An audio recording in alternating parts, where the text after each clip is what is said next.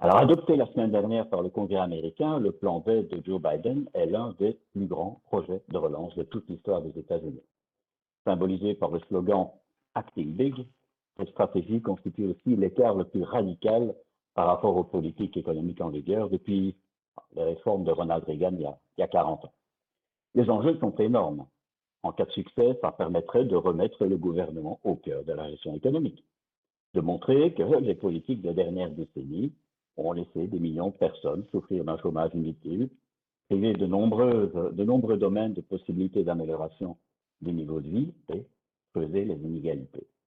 Maintenant, si la stratégie devait échouer, se soldant par une surchauffe, une forte inflation, une instabilité financière, que sais-je, elle pourrait être considérée comme l'un des plus grands autogols de la politique économique depuis probablement l'échec de la relance de François Mitterrand en 1981 avec des, plans d'emprunt et de dépenses publiques d'une ampleur jamais vue depuis la, Seconde Guerre mondiale, la nouvelle administration US entreprend donc une vaste expérience budgétaire. Bien entendu, la politique monétaire aura aussi un rôle à jouer. Notre oratrice du jour est bien placée pour nous aider à comprendre la situation dans son ensemble. Catherine Dans est diplômée en économie de l'Union de l'UNAMUR. L'Union Namur, ça c'est. Elle a commencé sa carrière chez Candriam avant de rejoindre Dexia, devenue Belfius. Elle a travaillé plusieurs années comme économiste au sein de la salle des marchés, où elle est devenue spécialiste des taux d'intérêt. Et depuis quatre ans maintenant, elle est senior économiste au sein de l'équipe macroéconomique. Euh, les, habitués de la, les habitués de la matinale sur LN24 la connaissent bien puisqu'elle donne régulièrement des interviews. Elle assure également les présentations des convictions de Belfius et apparaît régulièrement dans de petites capsules vidéo dans l'application de cette banque. Voilà, Madame Danse euh, sur la photo, Joe Biden semble un petit peu anxieux et il vous regarde en ayant l'air de se demander qu'est-ce qu'elle va raconter? Faites-nous mon part de vos convictions. Je vous donne le rôle d'animatrice. Voilà, vous pouvez partager maintenant. D'accord. Euh, application. Voilà, merci Monsieur Lyon. Euh, en effet, donc bienvenue à tous euh, dans ce webinaire. Alors, j'ai la chance d'avoir un timing qui se présente de manière très heureuse pour ce séminaire dans la mesure où ce plan de Joe Biden vient d'être voté.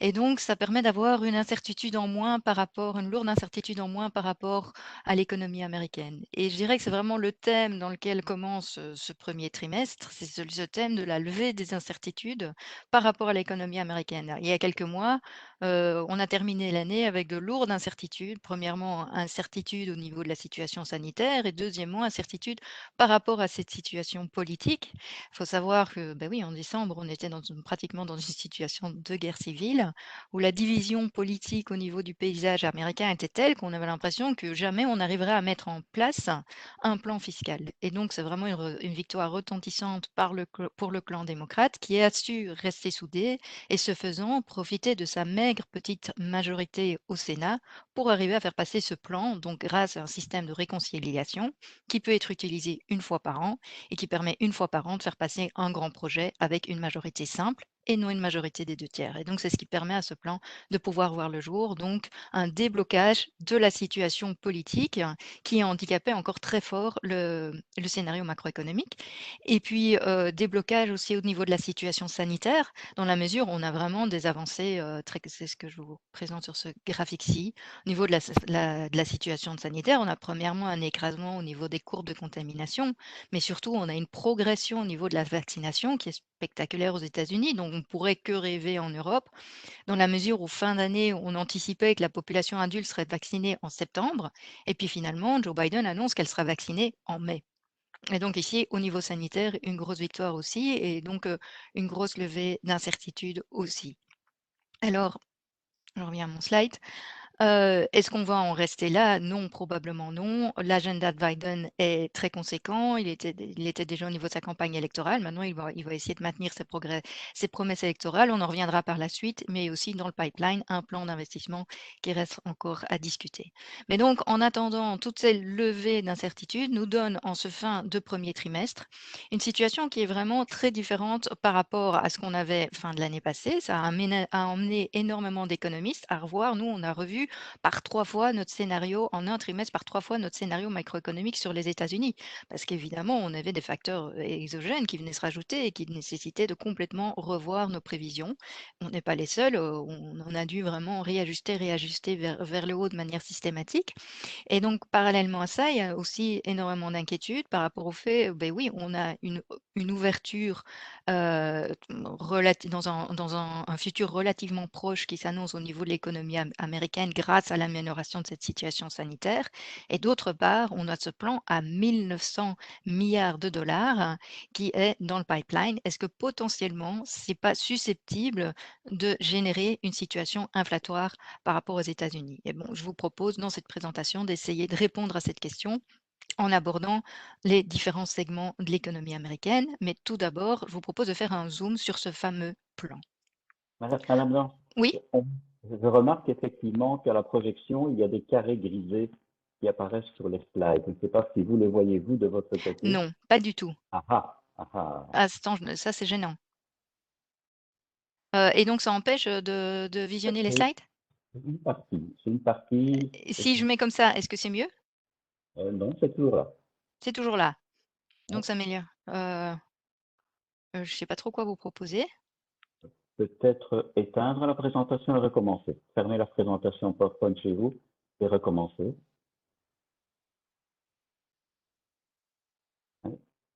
Et on recommence le partage maintenant.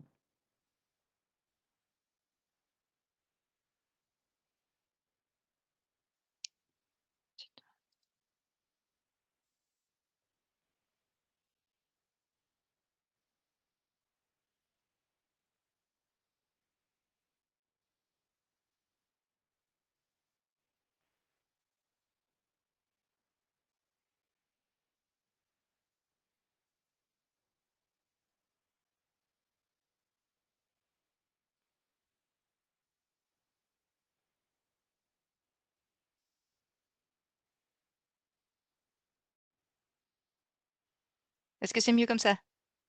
Moi, ça n'a pas changé. Mm. Je, je Ah, vois toujours. Hmm. Et normalement, ça, ça n'apparaît pas? Et c'est les, les carrés gris ont, ont lieu où? Euh, dans la partie, je dirais, supérieure droite du slide. Ça gêne un petit peu pour voir la totalité. La totalité. Mhm. Là, je dois dire, je ne vois pas solution. Non. Nous voyons également les parties grisées. Euh, oui, je vois bien un message qui vient d'arriver. Euh, je, je- malheureusement, je, je ne sais pas que trop que vous dire. Euh,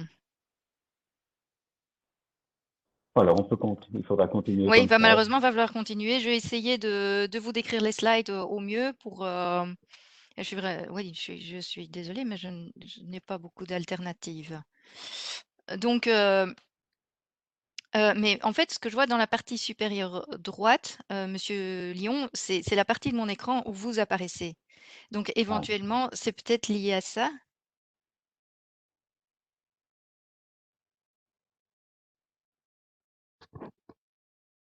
Euh, oui.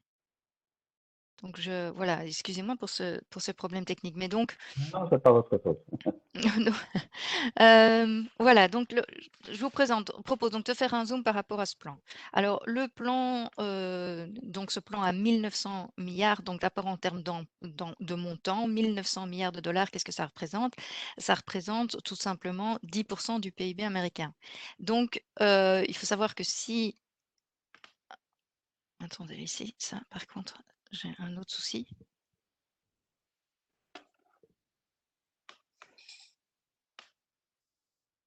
J'ai ma batterie qui s'annonce plate alors que mon PC est chargé.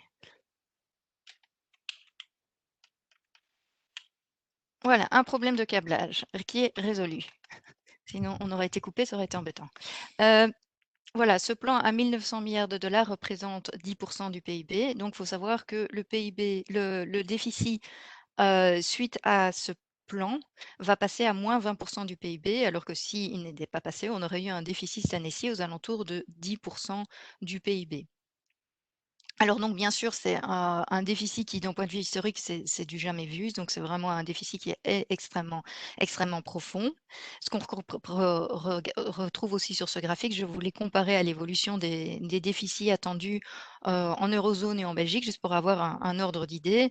On est très loin du compte, bien sûr et donc on on voit via ce graphique-ci qu'on va vraiment avoir une divergence très importante entre l'évolution des États-Unis et l'évolution de l'eurozone.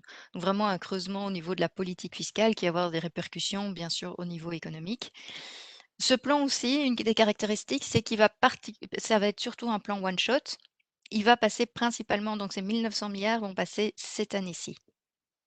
Alors quand on regarde, de quoi il est constitué, on observe que 40% du plan, donc c'est vraiment un plan qui s'adresse directement à la pandémie, donc c'est un plan directement pour s'adresser euh, à la situation sanitaire.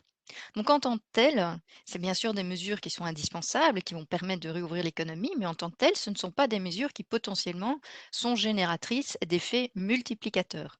Alors, l'effet multiplicateur, juste petit rappel, c'est une politique fiscale a pour but d'avoir normalement un multiplicateur supérieur à 1, dans la mesure où si on, injecte 1% de déficit fiscal dans l'économie, 1% de PIB de déficit fiscal dans l'économie, on espère qu'il va avoir des retombées au niveau de la croissance de l'économie qui sera supérieure à 1%, de manière à générer des revenus et ce faisant rembourser ce déficit qui a été creusé. Et donc ici, on s'attend à avoir un, multiplicateur qui soit de l'ordre de 0,6%. Alors pourquoi? Parce que toute cette partie-ci que je vous ai représentée en rouge, donc qui représente vraiment euh, la- la- l'aspect sanitaire, va être très peu générateur d'effets multiplicateurs. Et puis l'autre partie du plan, ça va surtout être des plans à destination des ménages. Donc des plans absolument indispensables parce qu'on a toute une série de ménages qui se retrouvent sans emploi en raison de la pandémie et qui pourraient faire banqueroute, fa- fa- faire faillite tout simplement si- si- s'il n'y avait pas, s'il n'y avait pas ce plan. Mais en attendant, des plans la faveur du des ménages, des plans de de soutien de ce type-là, sont en eux-mêmes peu générateurs d'effets multiplicateurs. Et puis il faut savoir aussi que quand on injecte comme ça de de l'argent auprès des ménages, il y a une partie qui est épargnée et qui, faisant, quitte le circuit économique. Donc ce sont des plans qui potentiellement sont beaucoup moins générateurs d'effets multiplicateurs que si on avait, par exemple, un plan d'investissement. Donc ici, on a déjà un premier élément de réponse par rapport aux soucis potentiellement inflatoires de cette politique, c'est qu'en fait, on a un plan qui va injecter énormément d'argent dans l'économique, mais qui va être peu générateur en fait de croissance. Alors oui, on- ça, ça nous permet de rehausser nos, nos- nos prévisions de croissance et on l'a fait et la plupart des économistes le font, mais on aurait eu un plan équivalent qui aurait été un plan d'investissement, on aurait probablement des perspectives en termes de croissance qui auraient été nettement supérieures. Donc déjà ici, on voit un effet en termes de croissance qui va être relativement limité. Alors comme je vous l'ai dit, en parlant de plan d'investissement, il y en a un autre qui est qui est dans le pipeline. À savoir que maintenant suite à cette victoire, Joe Biden s'attaque directement au plan suivant, qui était dans son dans son agenda, à savoir cet énorme plan, d'investissement. Un plan qui qui qui qui est très ambitieux aussi, comme c'est un plan à à également à 2 000 000 de dollars qui compte, injecter dans l'économie. Alors, la question après, c'est de savoir est-ce qu'il va arriver à le faire passer ou pas.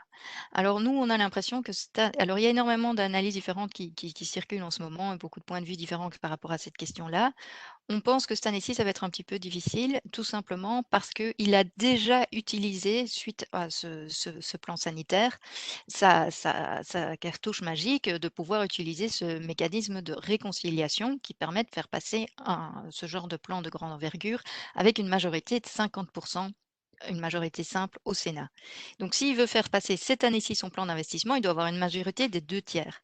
Or, il faut savoir qu'en matière d'investissement, il y a des divergences de point de vue entre le camp démocrate et le camp républicain.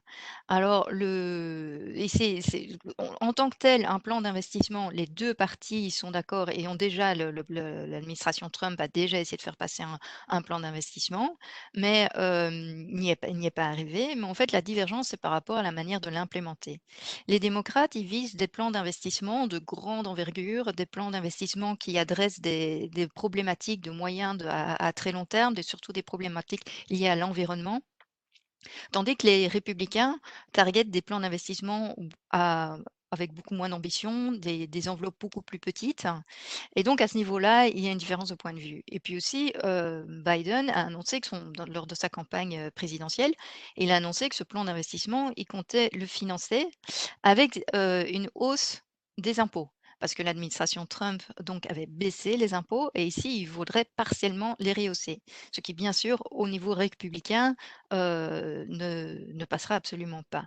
Donc il y a quand même beaucoup d'éléments qui laissent penser que ça va être difficile pour Joe Biden d'aller récolter deux tiers de majorité au Sénat. Par contre, ce qui est encourageant, c'est vraiment de voir que lors de, ce premier plan, de ce plan sanitaire, le camp démocrate a vraiment été lié dans la mesure où ils ont tous voté en faveur de ce, de ce plan, ce qui a permis qu'il passe au niveau du Sénat. Donc, des points encourageants au niveau fiscal, mais à notre avis, il faudra probablement attendre l'année prochaine. Alors, donc maintenant, je vous propose de parcourir segment par segment l'impact de ce plan au niveau économique. Alors, au niveau des ménages, commençons d'abord par les ménages. On constate au niveau, au niveau des ménages qu'on a, si on regarde les statistiques traditionnelles, donc ce que vous voyez sur le, graphique de gauche ici, si on, regarde les, statistiques traditionnelles de chômage, on constate qu'on a une diminution progressive du chômage depuis le gros pic qu'on avait eu au début. Et on constate également au niveau des créations d'em- d'emplois qu'on a un rythme de création d'emplois qui était présent, qui s'est légèrement atténué depuis, mais on a quand même de légères augmentations d'emplois de- en moyenne su- sur les derniers mois. Mais néanmoins, cette statistique, ces statistiques traditionnelles de chômage ne représentent que la partie immergée de l'iceberg, dans la mesure où ce taux de chômage traditionnel ne représente plus en ce moment les, allocations de crise. Or, et ça c'est ce que je vous ai représenté sur le graphique d'à côté, ce qu'on constate en ce moment, c'est que les allocations de crise, donc les allocations ici en, gris clair et en gris foncé, ça représente en ce moment près de la moitié des, des allocations totales. Et donc, on a vraiment encore énormément de ménages au niveau américain qui sont encore complètement dépendants de ces, qui, qui n'ont pas retrouvé d'emploi suite à, la crise sanitaire et qui sont absolument dépendants de ces aides. Alors, heu, heureusement, on a déjà eu, fin de l'année passée, un premier plan qui a été voté sous l'administration Trump parce que, sinon début janvier, il y avait bel énormément de personnes aux États-Unis qui se retrouvaient, dans une situation de faillite totale.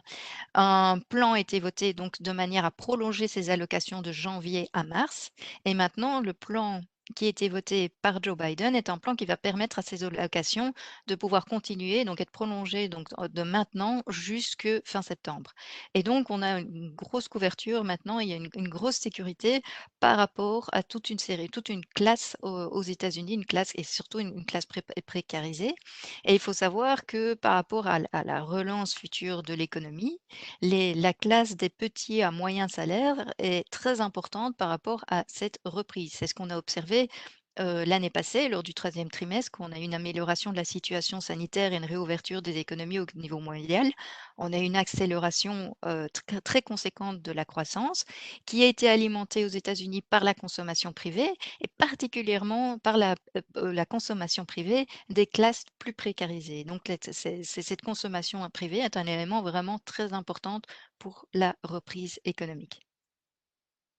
Alors ici, je vous ai fait un zoom sur les dernières statistiques de payroll. Donc la dernière statistique de février nous montre déjà une légère augmentation, heu, des créations d'emplois et une légère augmentation particulièrement dans tout ce qui concerne, heu, loisirs, heu, les secteurs de services et de loisirs et ça nous indique donc qu'on commence, grâce à l'amélioration de la situation sanitaire, à avoir une petite ouverture en ce moment timide de l'économie américaine qui déjà a déjà commencé à se traduire par des créations d'emplois dans ce secteur qui est extrêmement précarisé.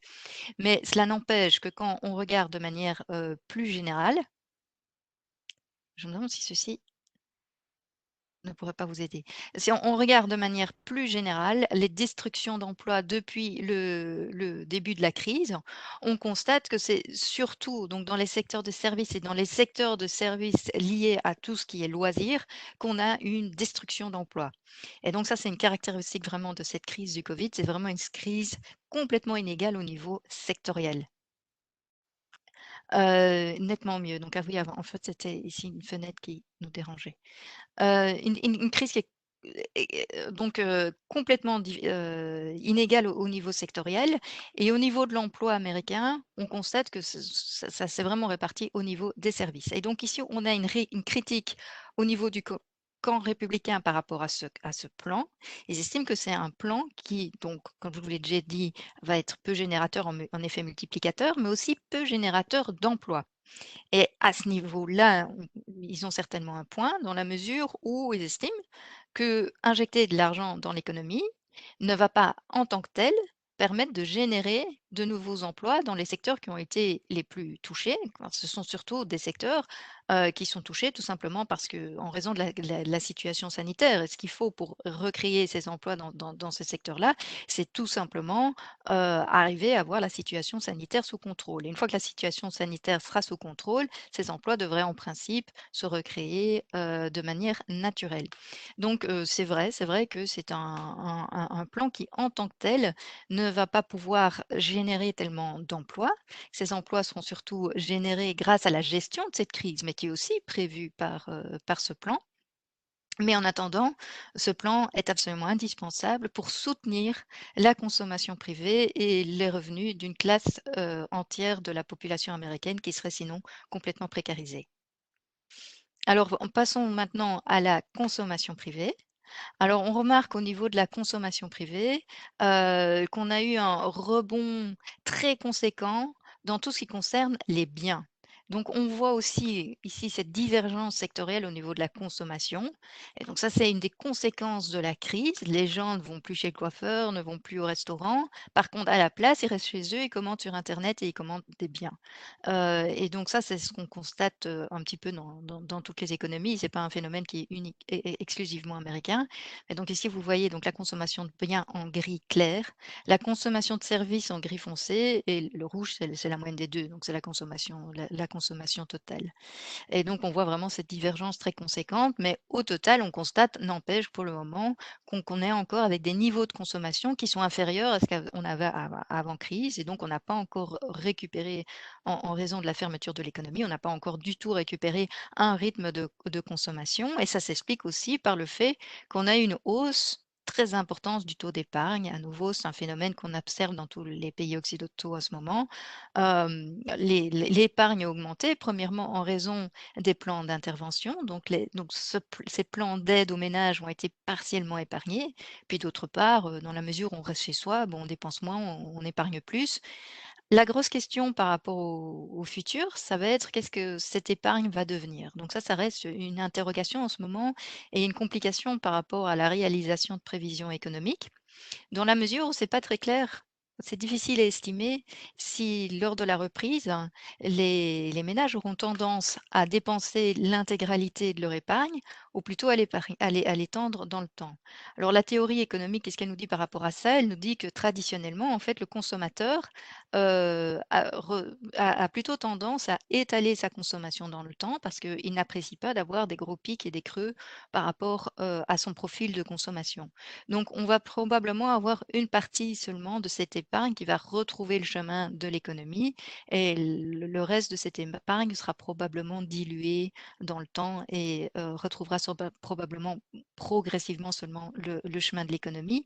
Mais donc, c'est un peu difficile d'estimer parce que forcément, c'est une situation absolument unique. C'est un peu difficile d'estimer dans quelle mesure, mais néanmoins, c'est clair que les perspectives en termes de, consommation privée sont extrêmement bonnes et, sont, énormément améliorées lors de ce premier trimestre, dans la mesure où on a vraiment devant nous pour le troisième trimestre des perspectives où on devra avoir une économie qui, est ouverte aux États-Unis et d'autre part euh, un plan de soutien qui sera là et qui va euh, permettre de soutenir les personnes précarisées pendant cette phase de relance.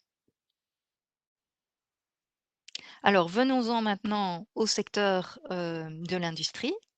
Ce qu'on constate au niveau du secteur de l'industrie, c'est au, niveau industriel, c'est qu'on a de nouveau, comme c'est le, cas pour, pour d'autres segments de l'économie, des énormes divergences au niveau sectoriel. On a d'une part la manufacture, on a d'autre part les services. Alors au niveau de la manufacture, on observe vraiment un redressement très conséquent de, ce secteur au niveau de toutes ces, différentes composantes. Par contre, les services sont dans, une situation beaucoup plus compliquée. Alors, cette amélioration de la manufacture aux États-Unis se, remarque également au niveau, euh, s'accompagne également d'une amélioration au niveau des, profits, une amélioration au niveau des investissements. C'est tous ces éléments-là aussi qui ont justifié l'augmentation qu'on a observée au niveau des marchés financiers euh, ces derniers temps. Cette amélioration du contexte au niveau manufacturier aux États-Unis s'explique aussi en raison de son exposition avec la Chine. il faut savoir qu'au niveau de la Chine, donc on a pour le moment, on observe pour le moment un, miracle en termes de, en termes de, relance. On a la Chine qui a récupéré, premier pays à avoir récupéré au quatrième trimestre son niveau d'avant crise Covid. Et donc on a vraiment une, dynamique extrêmement positive à ce niveau-là. Et on a les États-Unis qui sont très exposés par rapport à la Chine et qui le sont d'autant plus depuis cette crise. Et donc ça, c'est aussi une autre tendance qui s'est dégagée de cette crise du Covid. C'était plutôt une accélération de la globalisation, de la mondialisation, plutôt qu'un recul par rapport à ça. Et donc autant avant la crise du Covid, on avait eu un ralentissement du commerce international entre la Chine et les États-Unis en, raison des tensions géopolitiques, autant depuis, depuis la, maintenant la, fin, enfin, cette crise de la pandémie, on a eu au contraire une explosion de ce qu'on observe ici sur, euh, le graphique de droite. On voit ici une explosion du, des exportations entre la Chine et les États-Unis. Alors ça s'explique premièrement, comme je vous l'ai expliqué, par la demande, la recrudescence de, de, de, demande en biens euh, des consommateurs. Ils restent chez eux, ils commandent sur Internet et ils commandent beaucoup de biens et notamment des biens produits en Chine.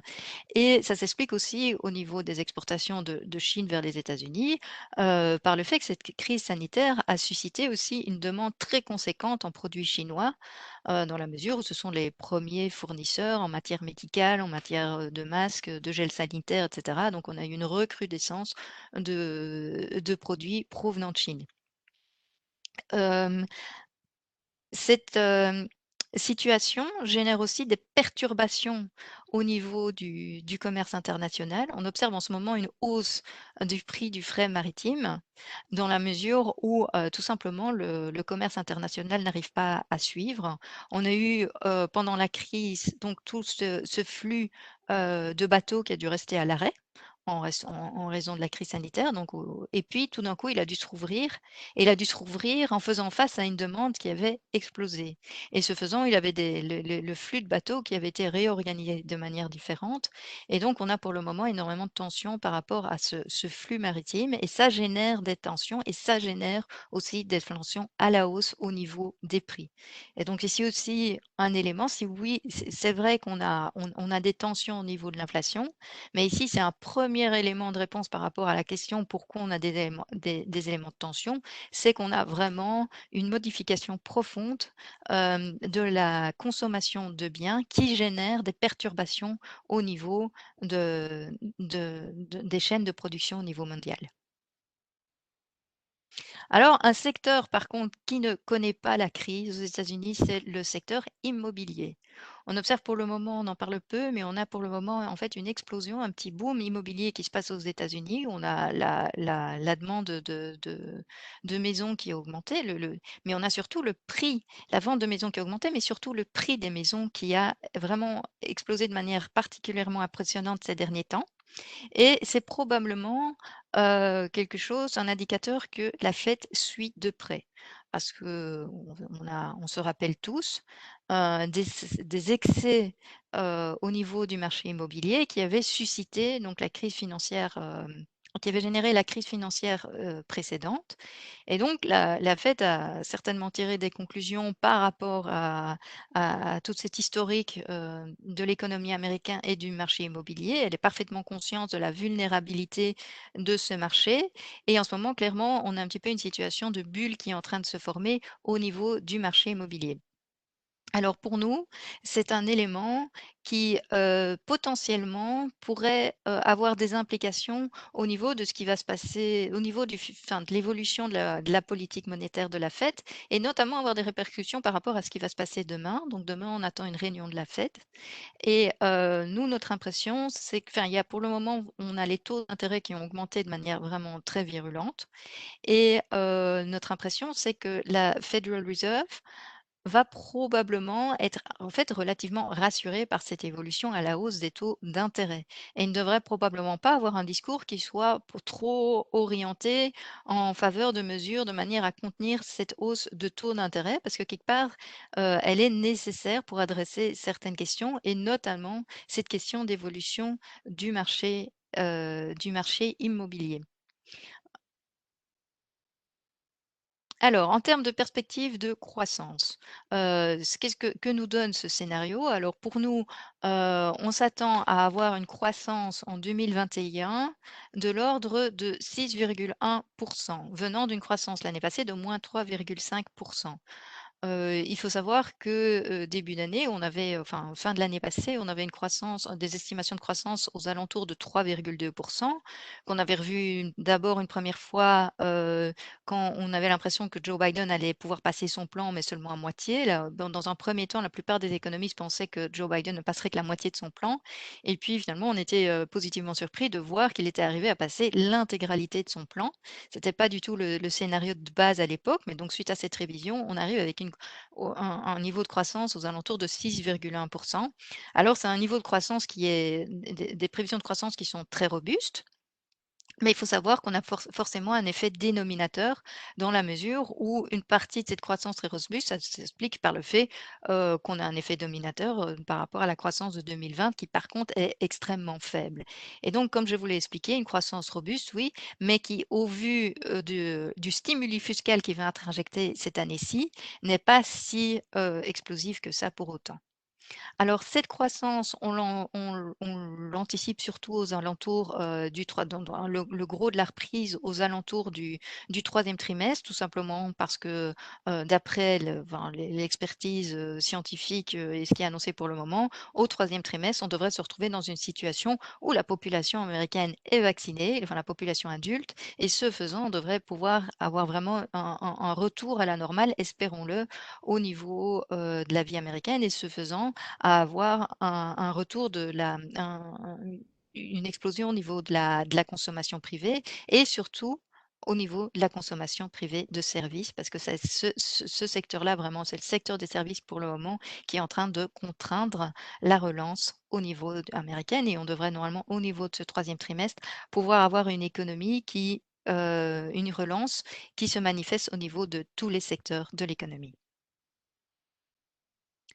Alors, venons-en maintenant concrètement au niveau de l'inflation. Alors, heu, au niveau de l'inflation, vous avez probablement remarqué qu'on a eu énormément de volatilité, heu, ces derniers temps. Donc c'est ce que je vous représente au niveau, heu, du graphique de gauche.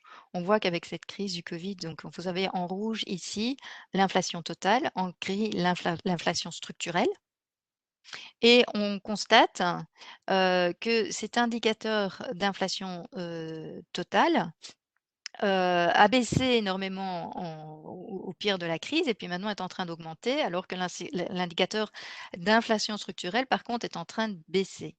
Et donc, pas mal de volatilité au niveau de ces indicateurs-là. Parallèlement, on observe au niveau des anticipations d'inflation on observe pour le moment qu'on a une hausse assez substantielle au niveau des anticipations d'inflation. Donc les anticipations d'inflation, simplement, on a des produits financiers qui sont liés à l'inflation et qui nous price un niveau attendu d'inflation. Et c'est un indicateur qui est regardé euh, de près par les banques centrales dans la mesure où ça donne une indication de ce qui est attendu au niveau des évolutions d'inflation. Alors, on constate que ça a augmenté, mais que néanmoins, ça reste à, euh, des niveaux qui sont encore tout à fait acceptables par rapport à l'inflation, des niveaux de 2,5%. Donc, on n'a pas des anticipations pour le moment qui sont en train de, de pointer vers une situation hyper inflatoire, mais néanmoins une situation d'inflation supérieure à ce qu'on a pu avoir par le passé. Alors, volatilité, je vous disais au niveau des indicateurs. Alors, pourquoi cette volatilité? Ben, ça s'explique par des effets d'offre et de demande. Il faut savoir que cette crise du Covid, ça a été une crise structurelle au niveau de l'offre et au niveau de la demande. Alors, une, crise au niveau de l'offre, parce que tout simplement, les chaînes de production étaient perturbées. Ce faisant, on a une diminution de l'offre et ce faisant, une tendance à l'augmentation des prix. Et donc, même au pire de la crise, même si on avait l'inflation totale qui était, qui, était plus basse, vous avez probablement pu observer qu'on avait des biens spécifiques où, par contre, on observait une hausse des prix, totalement dans tout ce qui était alimentaire. On avait vraiment des, biens spécifiques qui, qui, euh, souffraient de cette perturbation au niveau des chaînes de, de, de production. C'est toujours un phénomène qu'on observe actuellement. Alors, mais cette crise de Covid a aussi généré un choc de demande euh, très violent, le pire depuis, la Deuxième Guerre mondiale, dans la mesure où les, les, les, consommateurs restaient chez eux. Et donc, cette crise au niveau de la demande a plutôt eu un effet à la baisse au niveau des prix. Et donc, au total, au pire de la crise, on a eu cet effet de demande qui a tiré les prix vers le bas. Mais maintenant qu'on est plutôt dans une phase de relance, cet effet de la demande est en train de se rétablir. On a une hausse de la demande et on a plutôt, plutôt cette, tendance à la hausse qui est en train de s'installer. Alors, au niveau des facteurs et parallèlement, on a aussi au niveau des facteurs d'offres, on a aussi, de nouveaux éléments qui viennent se rajouter. On a pour le moment l'inflation qui est aussi influencée à la hausse en raison de facteurs temporaires liés à l'évolution du prix du pétrole. Donc, je vous ai représenté en en noir ici, vous voyez en l'évolution du, du pétrole exprimée en pourcentage annuel et on voit qu'on a vraiment dans une situation où pour le moment on a un gonflement en, en pourcentage annuel donc dans le prix du pétrole exprimé par rapport à l'année précédente, on voit qu'on a vraiment une hausse très substantielle qui est en train de donner un, coup de fouet temporaire par rapport aux chiffres d'inflation et ça va continuer à être le cas euh, dans les statistiques, au niveau des statistiques à venir. Donc on, va vraiment avoir les, prochaines statistiques qui vont particulièrement souffrir de ces effets de base lié à l'évolution du prix du pétrole. Alors d'autre part, un autre effet d'offre, comme je vous l'ai expliqué, pour le moment, on a la demande de biens qui, qui, est en train d'exploser, et ce faisant, on a une perturbation des chaînes de production, une hausse des prix du frais maritime, et on a une tendance à avoir une hausse au niveau des importations, du prix des importations. Donc, on a un petit peu au niveau de ces, de, de, ces effets d'offre des, des, effets temporaires qui viennent un petit peu gonfler les prix, mais qui devraient être temporaires. Au niveau de la demande, tout simplement, on a pour le moment un effet de, rattrapage, un effet de rattrapage de la demande qui s'exprime surtout au niveau des, des, biens, ce qui fait qu'on a des évolutions divergentes au niveau de l'inflation des biens et l'inflation des services pour le moment. Et donc, ce qui tracasse un peu certains intervenants de marché, certains économistes, c'est qu'à partir du moment où on va avoir cette réouverture substantielle de tous les secteurs d'activité, à partir du moment où on devra avoir le prix des services qui lui aussi se met augmenter, est-ce que potentiellement on pourrait, cette situation pourrait générer un, phénomène d'hyperinflation? Alors notre opinion par rapport à cela, c'est qu'a priori non. Alors pourquoi? Tout simplement parce que l'indicateur le plus important pour l'inflation, c'est les évolutions du salaire qui eux-mêmes dépendent des tensions ou non au niveau du marché de l'emploi. Alors, tension au niveau du marché de l'emploi, on n'en a pas parce qu'on a énormément de travailleurs américains qui sont sur le carreau. Alors, vous allez me dire, ce sont surtout comme c'est des, personnes qui travaillent dans les services de loisirs, etc., euh, ce sont surtout des personnes à bas salaire, donc ce ne sont pas, ce c'est pas des tensions, des des vacatures qui qui se retrouvent au niveau de tous les secteurs d'activité, mais néanmoins, au total, on a quand même énormément de vacatures en ce moment et donc qui laisse présager un contexte au niveau salarial qui n'est pas particulièrement tendu et c'est ce qu'on observe pour le moment. On n'a pas spécialement de tension au niveau des salaires et donc ça, c'est un élément qui vient souvent aussi, heu, relevé par la Fed pour expliquer la raison pour laquelle ils ne sont pas particulièrement inquiets par rapport aux prévisions d'inflation. Alors, un autre élément aussi très important pour nous par rapport à, mmh, le fait de pouvoir écarter ce scénario d'hyperinflation, sont qu'on est fondamentalement la problématique, de base n'a pas changé, à savoir qu'on a toujours dans une situation où la courbe de Phillips est particulièrement plate. Alors la courbe de Phillips, il faut savoir que c'est, une relation d'après la théorie classique, économique, c'est une relation qui met, qui met un parallèle entre le niveau d'activité dans l'économie et l'inflation. Donc c'est une relation qui établit cette donc cette, relation entre le niveau de l'économie et l'inflation et heu, ce qu'on a observé, heu, la situation dans laquelle on était avant la crise, c'était une situation où cette courbe de Phillips, il y avait plus vraiment de relation entre, le cycle économique et l'inflation. On était dans une situation où l'inflation était extrêmement basse, quel que soit le niveau du cycle économique dans lequel on se trouvait. Et il y avait énormément d'éléments d'explication. Un élément très important d'explication par rapport à cet aspect très plat de cette courbe de Phillips, c'était la mondialisation, où finalement, heu, les salaires enfin les prix étaient plus influencés par ce qui se passait en Chine, parfois, que par ce qui se passait chez nous et donc, heu, on avait, heu, globalement cet impact à la baisse au niveau des prix au niveau mondial. Fondamentalement, cette problématique n'a pas changé. On est toujours dans une situation où la mondialisation est présente plus que jamais. C'est aussi été une des conclusions de cette crise et donc, heu, à moyen ou long terme, pour nous, c'est aussi un facteur, heu, important qui va ju justifier le fait qu'un scénario d'hyperinflation n'est pas envisageable. Alors ici, je vous ai représenté donc, heu, nos prévisions. Donc ici, flash sur les États-Unis, heu, prévision de croissance, je vous en ai déjà parlé et ici, vous voyez, on a des prévisions d'inflation à 2,5 mais il faut savoir que c'est un chiffre moyen pour 2021, mais un chiffre qui néanmoins, justifie le fait qu'on va clairement se diriger vers certains mois où l'inflation pourrait, dépasser les 3 Donc, heu, les mois où on aura des chiffres d'inflation qui passeront au-dessus de 3 cela va très certainement susciter certaines nervosités au niveau des marchés financiers, mais néanmoins, heu, pour nous, la direction, heu, au niveau de l'inflation n'est pas alarmante. Alors quel est le point de vue de la Fed par rapport à tout ça? Que je crois que je je vous l'ai déjà synthétisé. En effet, ils pas ils ont toujours été rassurants par rapport à ce scénario d'hyperinflation. Dès lors, ils ont des projections de taux stables, au niveau des 2 ans. Heu, ils ne sont pas inquiets non plus par, enfin, jusqu'à présent. Donc, bon, je veux dire, on va avoir une ré une réunion demain, mais donc lors de la réunion précédente, il n'y avait pas encore eu, la hausse récente, de taux d'intérêt que je je vais vous la représent voilà ici. Vous voyez vraiment sur les dernières semaines, donc ici, c'est l'évolution des taux américains su du taux 10 ans américain sur les et vous voyez vraiment au niveau des dernières semaines, on a quand même une accélération très importante aussi au au niveau des taux d'intérêt. Hem, jusqu'à présent, ils ne se sont pas sentis particulièrement, heu, alarmés par rapport à cette évolution-là. Le point de vue de la Fed, c'est que tout simplement cette évolution des taux à long terme ref reflète, heu, un retour vers les fondamentaux et se reflète simplement le fait qu'on a les fondamentaux qui sont en train de s'améliorer au niveau de l'économie américaine. Et donc ils ont toujours un discours relativement rassurant. Heu heu, on a aussi donc, la Fed qui, poursuit maintenant un objectif d'inflation moyen. Et c'est ce qui lui permet de justifier le fait qu'elle va, a priori, garder ses taux inchangés, au niveau des 2 ans.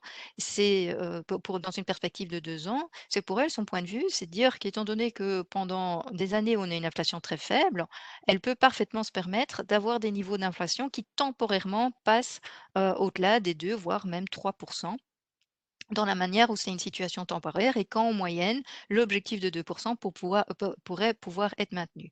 Et donc, c'est la raison pour laquelle elle, continue à avoir une politique où elle annonce que d'ici les deux ans, elle devrait avoir des taux inchangés. Et c'est ce qu'on voit au niveau du graphique à droite. Le graphique à droite, il vous représente l'évolution des dots. Alors, les dots, ben, en anglais, ça veut dire euh, des points. Et en fait, euh, chaque point, ça représente un membre de la Fed chaque point rouge. Et ces points représentent en fait les prévisions de chaque membre de la Fed par rapport au futur des, des taux d'intérêt. Et on voit qu'on a quand même un consensus relativement unanime, en tout cas pour l'année à venir, voire les deux ans. Par après, ils sont, sont plus trop d'accord, mais néanmoins, on voit qu'on a quand même un consensus, en effet, qu'on devrait avoir, avoir, une période de, moyen terme, dans les deux ans à venir, où on devrait avoir les taux qui restent solidement ancrés. Mais en attendant, au niveau des, anticipations de marché financier, on observe une divergence avec ce qui a été annoncé, euh, avec ce qui est annoncé au niveau du message de la Fed. Donc ici, ce que je vous ai représenté sur ce graphique-ci, c'est les anticipations de marché en matière de politique monétaire. Et on voit que le marché est en train d'anticiper. Donc ici, vous avez les anticipations de politique monétaire à un mois, trois mois, jusqu'à trois ans. Et on voit que euh, le marché est en train d'anticiper une hausse de 75 points de base qui pourrait déjà commencer à avoir lieu euh, d'ici deux ans. Donc, on voit une divergence entre ce que le marché price et ce qui est euh, annoncé au niveau de la Fed. Donc, le marché est en train d'anticiper des hausses de taux beaucoup plus précoces et ça, en raison de ces craintes par rapport à, toutes ces questions de l'inflation, etc. Alors, même si, comme je vous l'ai dit, fondamentalement, la Fed n'est pas très, à notre avis, pas si préoccupée de l'augmentation des taux d'intérêt, elle doit quand même devoir éviter d'avoir trop de volatilité. Elle va probablement adresser cette problématique et aussi cette problématique d'anticipation trop précoce dans la courbe en ayant probablement un discours relativement prudent et en essayant d'asseoir de manière bien, bien claire sa communication en termes de forward guidance.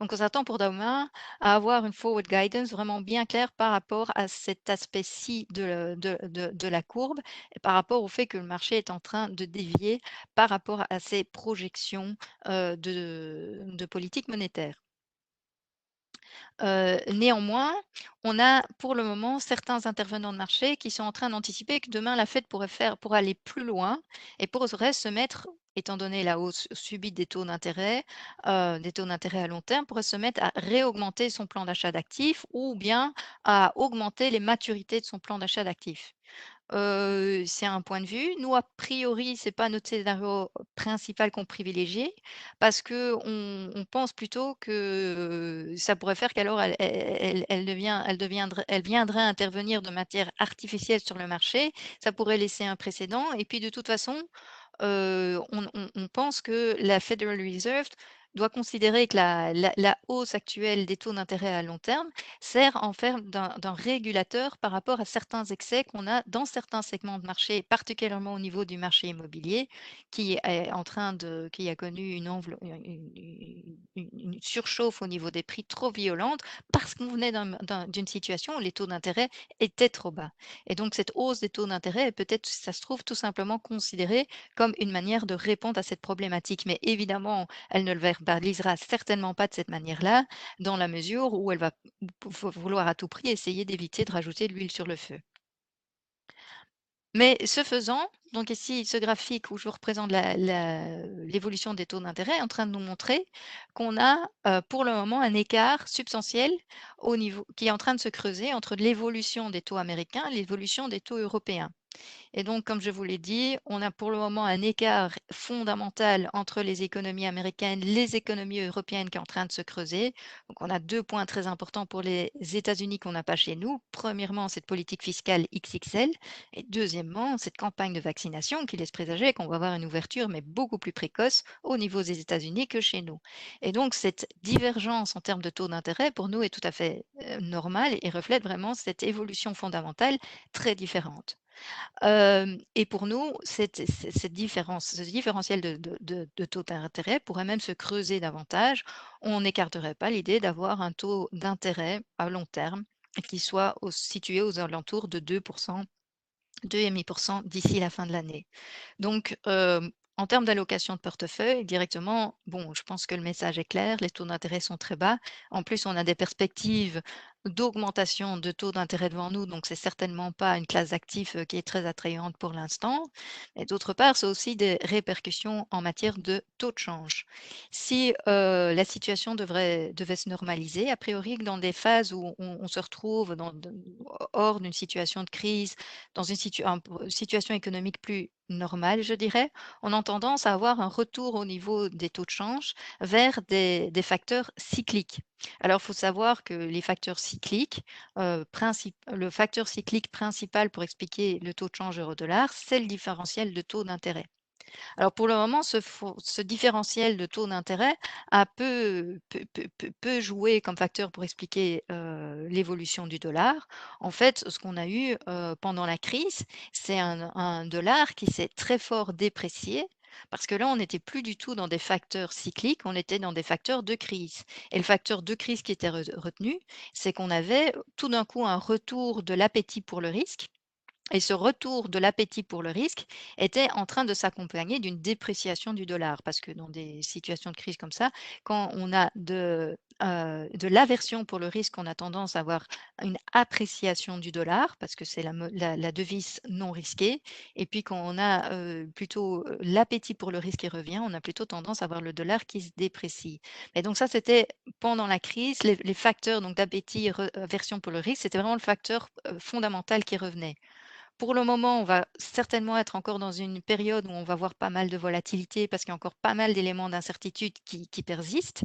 Mais une fois qu'on aura ces facteurs d'incertitude qui seront levés, on peut éventuellement s'attendre à avoir, selon notre, nos anticipations, à avoir un retour donc vers les tendances plus cycliques. Et les tendances plus cycliques en ce moment sont clairement en train d'argumenter en faveur d'un dollar plus fort. Voilà, je vous propose éventuellement de m'arrêter ici parce que, comme monsieur Lyon me disait, ce serait bien aussi de pouvoir, éventuellement, prévoir un temps pour répondre à vos questions. Magnifique, parfait, est tout à fait respecté. si je peux poser tout de suite une question concernant l'impact inflationniste. donc le projet d'augmenter le le salaire minimum à 15 dollars est pour le moment rejeté. On peut peut-être espérer qu'il euh, quand même il soit augmenté peut-être à 11 euh, dans les mois qui viennent. Est-ce que cela peut avoir un impact inflatoire aux États-Unis? Alors, euh, ça va certainement contribuer à, augmenter les, à, avoir un impact à la hausse au, niveau de l'inflation, mais donc, c'est clair, ça va contribuer à ce scénario général de savoir qu'on va avoir 2021 va être une année qui historiquement va s'accompagner d'une inflation relativement élevée, mais néanmoins pas de scénario inflatoire, d'hyperinflation, donc pas de scénario d'inflation qui déraperait par rapport à, cet aspect-là, pour toutes les raisons que j'ai évoquées, à savoir que qu'on a une situation au niveau de l'emploi où on a des vacatures qui sont là et où on n'a pas de tension, on, a, on, est vraiment très loin d'une situation qui potentiellement peut être hyperinflatoire. D'accord. J'ai Paul qui nous demande l'impact du plan sur la bourse américaine. L'impact du plan sur la bourse américaine. Alors oui, alors si je vais revenir à un slide que j'avais j'avais sauté.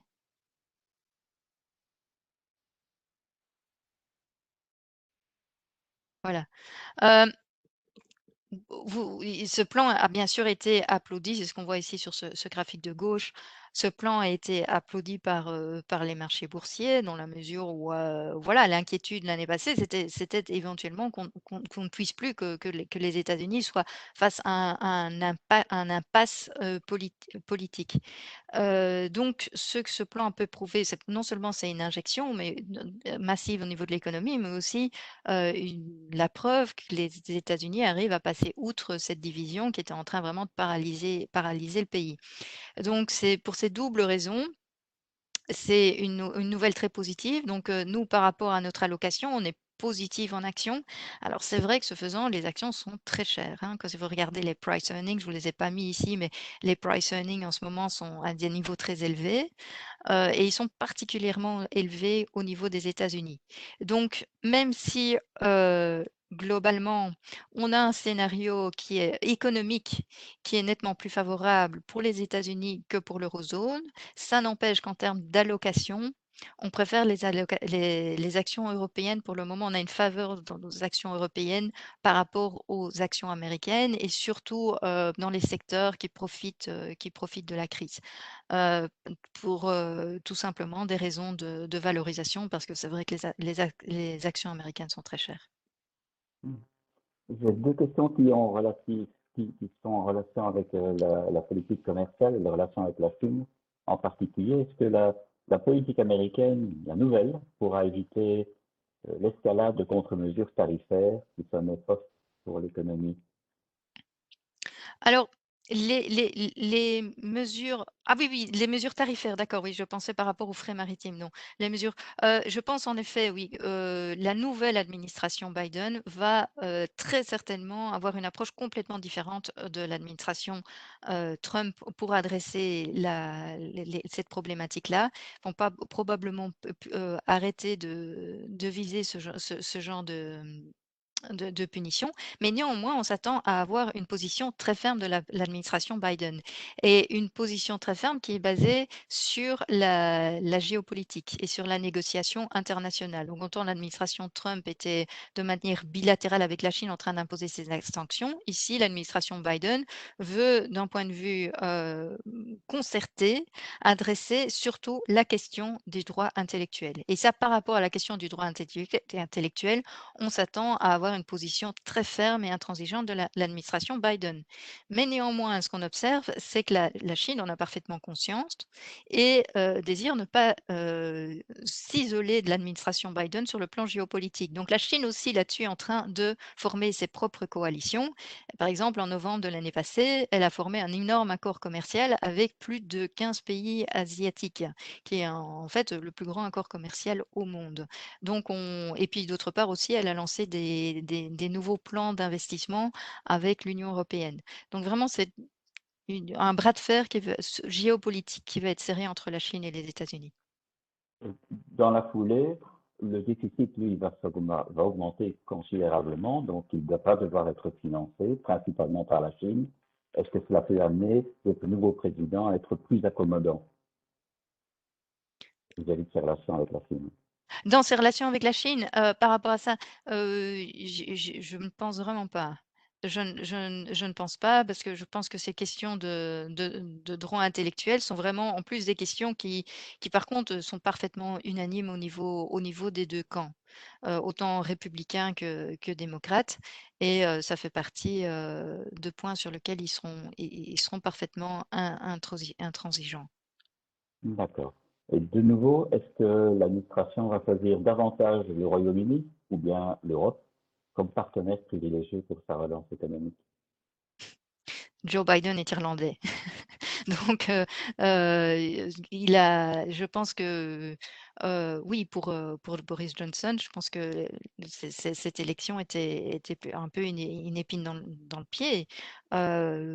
Joe Biden a, vraiment exprimé de manière très claire qu'il que son partenaire privilégié allait d'abord être l'Union européenne et qui ne compte pas avoir, comme c'est certainement pas en haut de sa tête de liste d'agenda, de commencer à, mettre en œuvre des, un accord spécial avec, les, avec le Royaume-Uni.